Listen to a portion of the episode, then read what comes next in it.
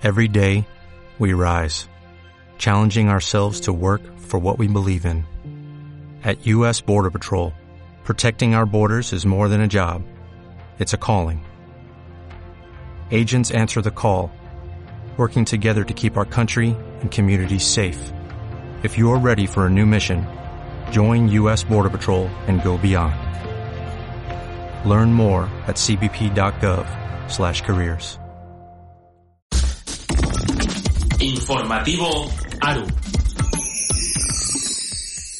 Continúan las muestras de apoyo y solidaridad con Ucrania desde las universidades, atentas a las necesidades de la sociedad.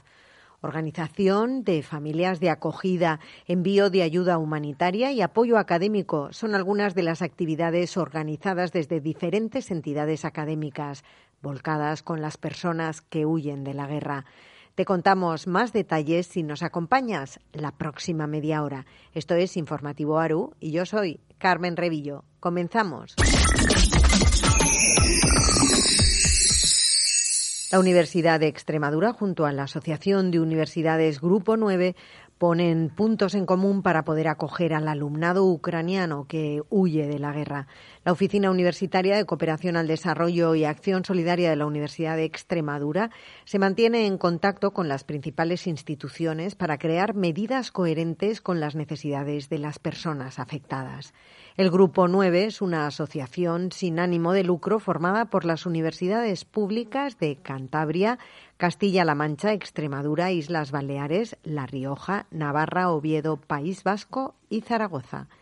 Esther Campos, Onda Campus. La Universidad de Extremadura, junto al resto de universidades españolas pertenecientes al G9, han celebrado una reunión extraordinaria para revisar posibles acciones y apoyar así a los estudiantes ucranianos que lleguen como refugiados. El Grupo 9 de Universidades es una asociación formada por las instituciones que son únicas universidades públicas en sus respectivas comunidades autónomas. El objetivo de esta unión es la de potenciar las relaciones entre las universidades pertenecientes al grupo. Muchas son las peticiones que llegan a las universidades desde la comunidad universitaria para poder ayudar a Ucrania en este conflicto. Por esto, esta reunión extraordinaria del Grupo 9 ha puesto en común acciones para dar así una respuesta más eficaz y articulada. Sara Peligros, técnica de la Oficina Universitaria de Cooperación al Desarrollo y Acción Solidaria. Uno de los pasos principales es intentar que desde esta asociación, desde este grupo, se conozca la comunidad universitaria, vaya conociendo cómo puede, eh, pues por ejemplo, cuáles son los principios de la buena donación humanitaria,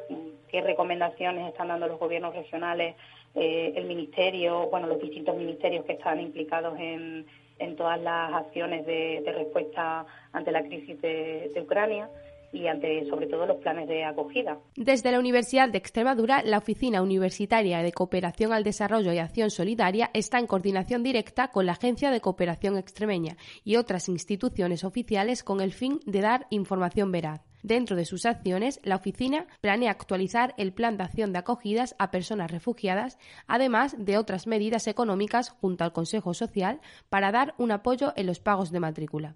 Lo que no queremos ahora adelantarnos en exceso, eh, empezar a poner en marcha a lo mejor campañas de, recogida, sino que queríamos primero ver cuáles eran las necesidades de las entidades y cuáles eran las recomendaciones institucionales, las recomendaciones más de las fuentes oficiales, en este caso del Gobierno regional, de la Junta y de, y de la Agencia Extremeña de Cooperación.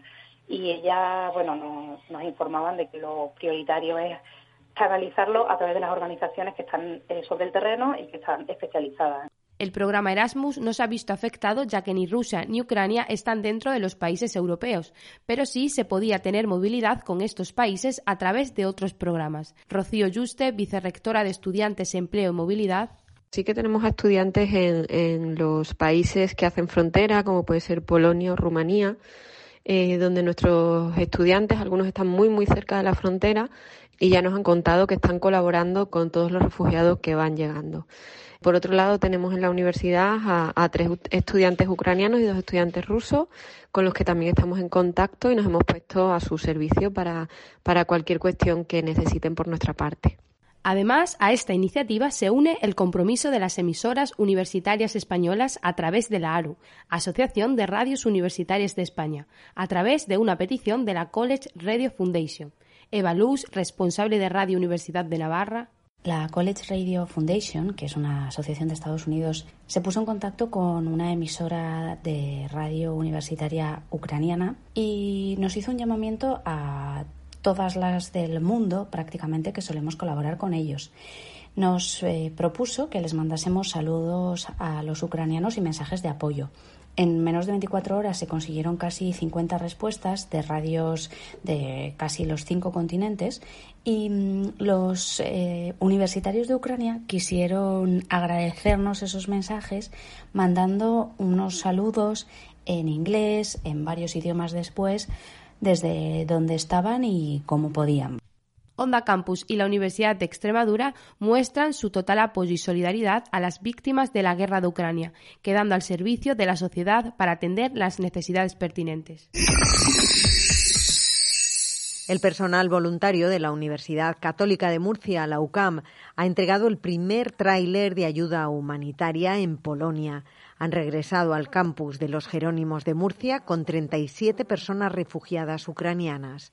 Miriam Monge y Radio UCAM. La Plataforma Universitaria por la Paz de la UCAM ha tenido en su primera misión humanitaria una doble función, la entrega de material humanitario que llegó el pasado sábado a la Universidad Polaca de Katowice y la asistencia a los 37 refugiados para traerlos a Murcia, alejándolos de la guerra y procurándoles alojamiento y ayuda. José Luis Mendoza, presidente de la Universidad Católica, ha recibido a los refugiados en el campus de los Jerónimos, entre los que además de familias también se acogerán a deportistas en colaboración con el Comité Olímpico Ucraniano. Tienen deportistas olímpicos también. El presidente del Comité Olímpico Español, en contacto con Sergei Busca, que fue campeón olímpico de salto con pértiga, preside el Comité Olímpico Ucraniano, va a facilitar que también vengan deportistas olímpicos de Ucrania aquí a Murcia y luego del equipo de tenis de mesa allí vienen varios jugadores del equipo de tenis con sus familias. Vamos a acogerlas, vamos a ayudarlas y que no les falte de nada. Entre los voluntarios que han hecho posible este primer convoy solidario está María Pérez, quien recién acabada la carrera de medicina no dudó en unirse para ayudar. Me llamó y me comentó María, creo que te necesitamos,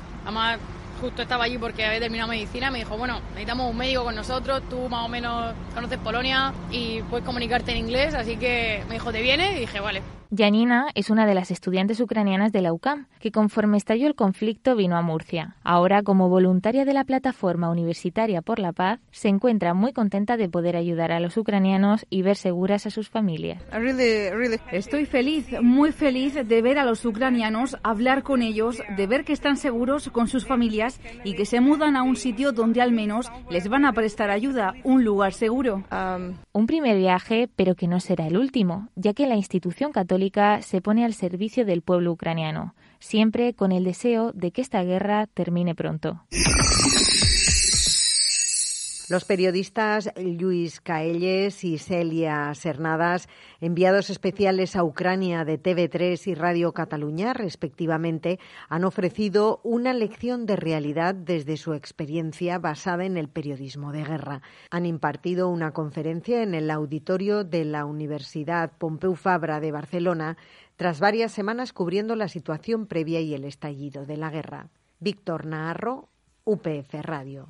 Después de la invitación a Per Aragonés el pasado trimestre, se ha celebrado el segundo Barmut al Diari, un ciclo de encuentros periodísticos que periódicamente se hacen en el campus del Poble Nou de la UPF. En estos Bermuds, los periodistas del Diari de Barcelona, formado por estudiantes de la misma facultad, realizan una entrevista en directo y abierta al público a una personalidad destacada del panorama político, social, deportivo o cultural del país. Esta vez, los invitados han sido Luis Caellas y Celia Sarnadas, periodistas de TV3 y Cataluña Radio, respectivamente, que acaban de volver de Ucrania. Ambos han compartido experiencias y consejos a los futuros periodistas de la facultad, que se convertido en una lección privilegiada sobre el oficio. Sarnadas lo tenía ya claro al principio del acto, cuando ha dejado claro que explicaría las interioridades de su trabajo, todo eso que no sale en las crónicas. Los dos periodistas han contado experiencias y anécdotas que vivieron en Ucrania, así como resaltado las necesidades y las cosas que debe tener en cuenta todo periodista de guerra, como la presencia de un buen fixer en un territorio que no conoces especialmente. Asimismo, han tratado temas más polémicos como la adrenalina periodística y la adicción al peligro.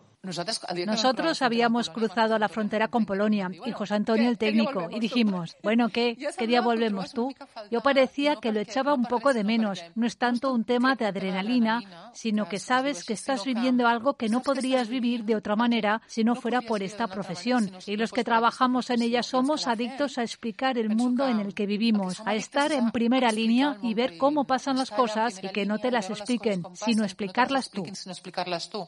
En este sentido, Luis Caellas ha reflexionado sobre los estragos psicológicos que puede dejarte el paso por la guerra. Estar allí te puede destrozar, pero según cuenta, es importante mantener el equilibrio entre la implicación emocional y la distancia informativa. La distancia, emocional que debes poner es la distancia que te permite trabajar porque hay situaciones que te pueden acabar derrumbando y por lo tanto tú no te puedes derrumbar. Tú debes estar de pie para trabajar, para explicar, debes de tener energía, debes tener capacidad para aplicar el ABC del periodismo que habéis visto desde primero. Ver, preguntar, repreguntar, saber qué fuentes son y eso hacerlo en el día a día.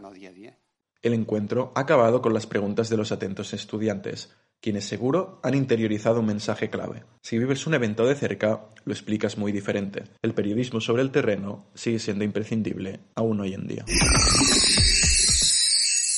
Y cambiamos completamente de asunto para hablar de investigación, porque la empresa de base tecnológica Higia Sensitive del Parque Científico de la Universidad Miguel Hernández Delche ha desarrollado una gama de geles íntimos no antibióticos.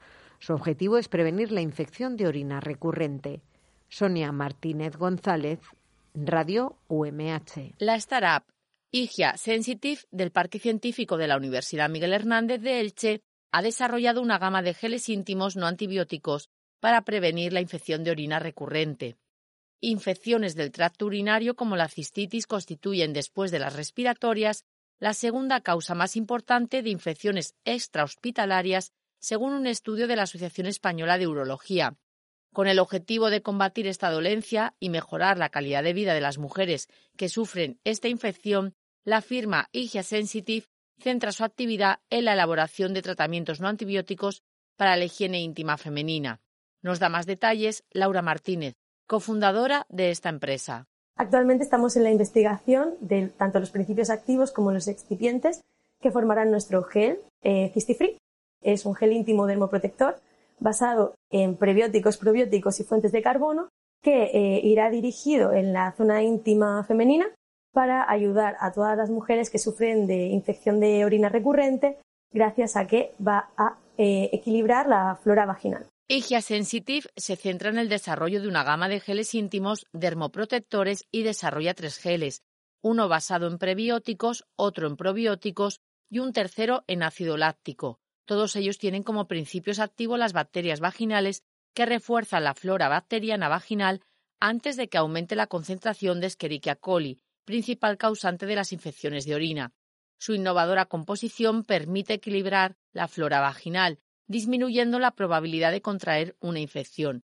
Estos productos se encuentran en fase de investigación y desarrollo, una etapa para la que la empresa está en contacto con un grupo de científicos del Consejo Superior de Investigaciones Científicas. La historia del cine en Pamplona, 1895-2020. Es el título del trabajo académico de investigación de dos alumnos de historia de la Universidad de Navarra realizan un recorrido por 125 años de historia con carácter divulgativo y de difusión. Sergio Durán y Jorge Eraso, Radio Universidad de Navarra. El desarrollo del séptimo arte en la capital navarra desde sus primeras proyecciones hasta nuestros días. Esa es la idea principal que abordan los autores, Capitani y Sagredo, graduados en Historia por la Universidad de Navarra. Capitani nos comentó cómo surgió esa idea de llevar a cabo el libro junto a Sagredo y cómo se desarrolló la propuesta y la labor investigadora. Nació como un proyecto de prácticas al finalizar el cuarto año en el grado de Historia. La Asociación Pompaelo contactó con la universidad y necesitaba a dos chicos para realizar una monografía sobre un personaje histórico. John y yo propusimos a ver si podíamos hacer algo relacionado con la historia del cine en general y ellos eh, nos preguntaron a ver si podíamos especializarlo aquí en Pamplona. Entonces, lo que empezó siendo un trabajo de, pues, de 30 páginas. Gustó tanto a la, editorial que eh, nos propusieron al final y alargarlo, hacer eso, un libro en torno a las eh, 250 páginas A lo largo de este libro se profundiza en diversos asuntos. La época de la censura en España y sus consecuencias, el origen del cinematógrafo, la llegada de las plataformas de streaming o el cine como herramienta tanto política como religiosa. Sagredo se fijó en uno de esos temas, el futuro de las salas de cine en Pamplona. Yo creo que los golem están muy consolidados en, Pamplona y si bien ha sido una pena como a lo largo de los años se han ido cerrando un montón de cines, sí que es cierto que golem se han podido mantener y, y al final es una industria en cierto modo una empresa consolidada tanto en Yamaguchi como en Bayona aunque pareciera que son salas a las que no acude mucha gente, pues sí que sí que acuden. Cuando se va, sobre todo, se ve que hay, hay gente en las salas y demás. Y la Morea, para películas más quizá comerciales o, de masas, pues también suele, suele estar llena. Entonces, yo creo que los cines en Pamplona van a continuar como están. No creo que desaparezca el Golem. La historia del cine en Pamplona desde 1895 a 2020 se encuentra disponible para su compra online en Amazon. También está a la venta en Pamplona en las tiendas físicas Catacrack y Walden.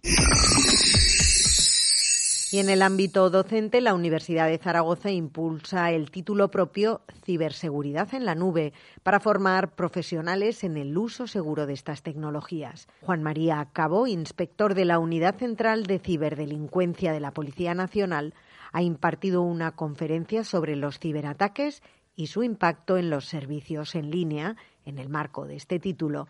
La iniciativa forma parte del programa formativo en ciberseguridad y protección de datos que el campus público aragonés imparte con el apoyo del Ayuntamiento de Huesca.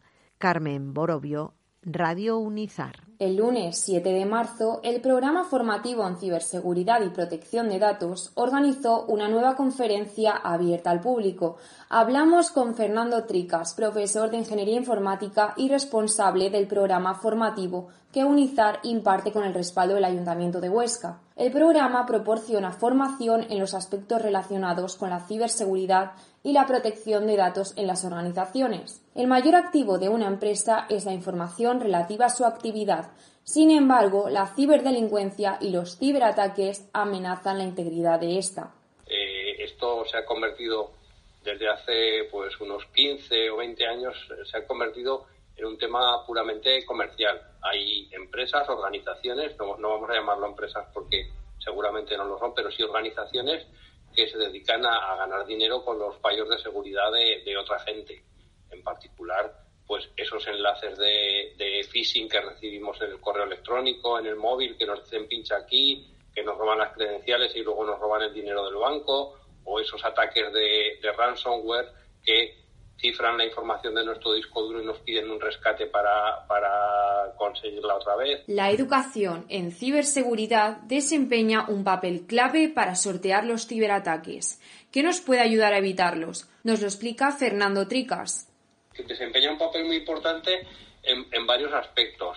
Eh, yo, yo siempre digo que, que la gran olvidada es la concienciación, la concienciación de los ciudadanos, porque lo que le ocurre a un ciudadano normal es que solo escucha hablar de ciberseguridad cuando hay un incidente o cuando hay un problema.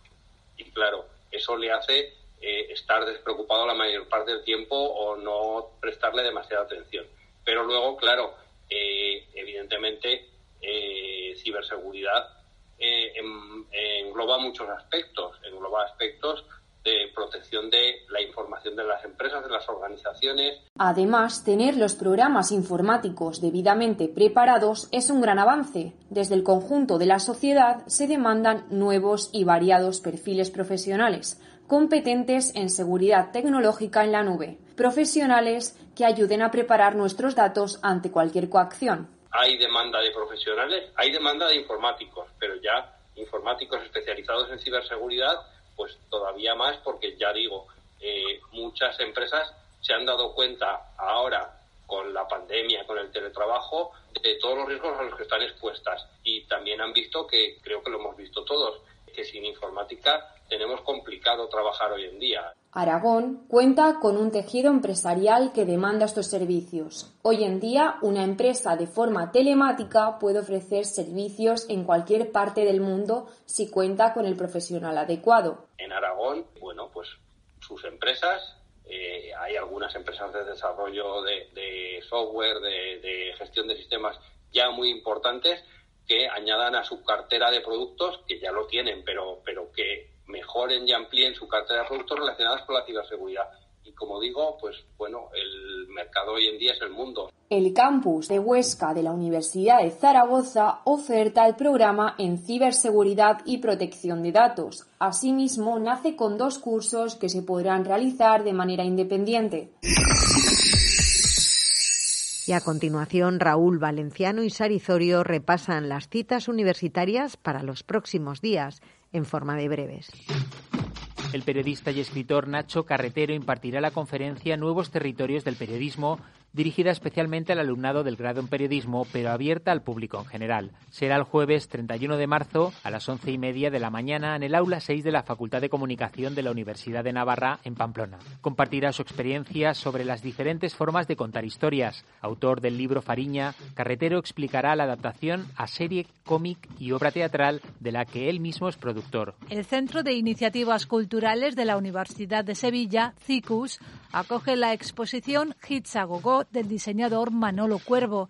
Se muestran un total de 19 obras realizadas durante el periodo de pandemia sobre su visión pictórica del pop y el jazz.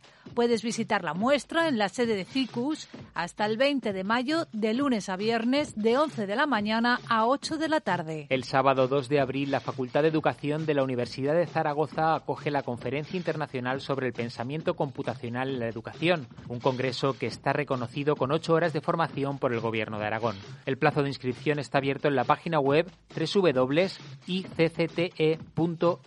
a un precio único de 10 euros. Como apoyo al proceso de acogida de la población ucraniana, la Universidad Politécnica de Valencia pone a disposición de las personas que lo puedan necesitar toda su capacidad formativa en línea para aprender español con cursos gratuitos oferta el sistema de formación del programa Erasmus y los cursos masivos en línea y en abierto MOOC por sus siglas en inglés, de formación en español. El curso del primer nivel es introductoria y dura siete semanas. El programa de emprendimiento en tecnologías inmersivas de la Universidad Católica de Murcia, UCAM, oferta un curso gratuito de realidad virtual y aumentada en modalidad presencial. El curso comenzará el 28 de marzo en UCAM High Tech y contará con un asesoramiento práctico e individual Tendrá una duración de siete semanas, una actuación financiada por el Fondo Social Europeo a través del Programa Operativo de Empleo Juvenil y la Fundación Incide en colaboración con la Universidad Católica San Antonio de Murcia. Consulta toda la información en la página web eventos.ucam.edu. Prensa en papel o en línea y el futuro de la radio y la televisión son los temas en los que se centrarán las dos mesas redondas que componen las jornadas organizadas por el Foro Periodismo 2030. La cita será el jueves 31 de marzo a las 12 del mediodía en el campus de San Sebastián de la Universidad de Deusto. Pablo de León, Deusto y. En los tiempos que corren hace falta un periodismo libre. Ese es uno de los temas que el foro Periodismo 2030 trata en sus jornadas de debate en las diversas facultades de periodismo y comunicación en las que ha participado. Este foro, sin ánimo de lucro y compuesto por numerosos periodistas nacionales, nace con el objetivo de consolidar un nuevo periodismo dentro de un mundo en constante evolución. El periodista y presidente del foro, Fernando Jauregui, aporta más información sobre la misión y objetivos de esta organización. Un foro independiente, mm, dedicado, sin ánimo de lucro, por supuesto, dedicado a debatir lo que debe ser el futuro del periodismo, de una información más veraz, más moderna, técnicamente más adecuada y más libre. Sobre todo, más libre, más libre que no es poco decir en los tiempos que corren. Ahora queremos extender nuestra actividad a Euskadi, al periodismo en Euskadi. Queremos llevar nuestro foro, nuestros debates, nuestras ideas y escuchar ideas allí en Euskadi. Asimismo, el también organizador y periodista Juan Mari Gastaca profundiza sobre los retos y oportunidades que estos debates tratan de abordar. Fundamentalmente también nos interesa en este momento eh, un poco lo que supone de debatir sobre nuestro propio futuro, nuestro presente inmediato, pero también nuestro futuro eh, a corto y a medio plazo, por la situación en la que, os voy a decir a todos vosotros, que sabéis perfectamente que estamos en una profesión rodeada de dificultades. Pero creo que también, junto a las dificultades, está un poco las oportunidades que se nos presentan, ¿no? Y precisamente de eso es lo que queremos hablar en estas jornadas a las que os invitamos. El evento tendrá lugar el próximo jueves 31 de marzo a las 12 del mediodía en el campus de San Sebastián de la Universidad de Deusto. La jornada estará compuesta por dos mesas redondas de 45 minutos de duración. En la primera mesa se abordarán asuntos en torno a la prensa en papel y online y en la segunda se centrarán en radio y televisión. Los debates estarán moderados por la doctora Miren Gutiérrez, periodista y docente de la Universidad de Deusto, y contarán con la presencia de medios locales. Y para acabar, hablamos de deporte universitario. La Fundación Trinidad Alfonso ha renovado su compromiso con las siete universidades de la Comunidad Valenciana.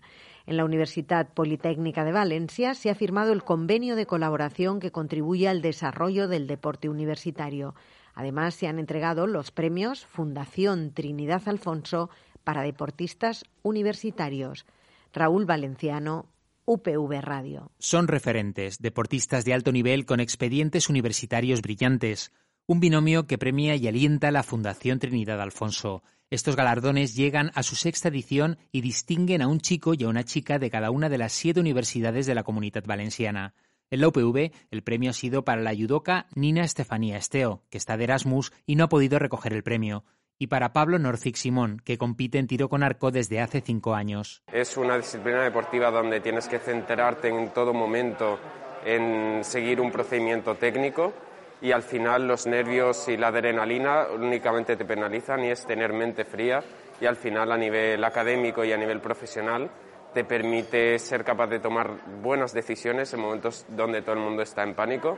Entonces creo que te da unos recursos inigualables. Los premios Fundación Trinidad Alfonso para deportistas universitarios tienen una dotación económica de 1.000 euros y distinguen a 14 deportistas universitarios.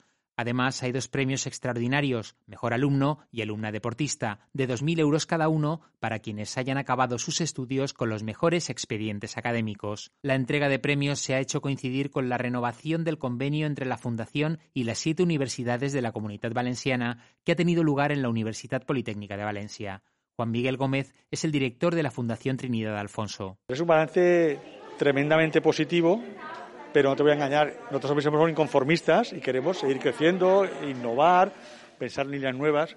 Estamos muy satisfechos. César Iribarren es el representante de la Secretaría del Campeonato Autonómico del Deporte Universitario. Para nosotros, las universidades, tener apoyo de una entidad como la Fundación Trinidad Alfonso pues es, es, muy importante. Aparte del tema económico, es un poco el tema de reconocimiento social. Amparo Navarro es la rectora de la Universidad de Alicante y la representante de las universidades públicas de la Comunidad Valenciana y José Capilla es el rector de la UPV. La práctica del deporte forma parte de la formación universitaria porque queremos que de las aulas universitarias salgan ciudadanos y ciudadanas comprometidos con la cultura del esfuerzo, con la leal competición y sobre todo con la paz. Hay muchas competencias eh, que se desarrollan con la práctica deportiva, esa competición, ese esfuerzo que al final es muy parecido al que tenemos que desarrollar también eh, cuando nos formamos en otro tipo de materias, ya sean del ámbito, pues no sé,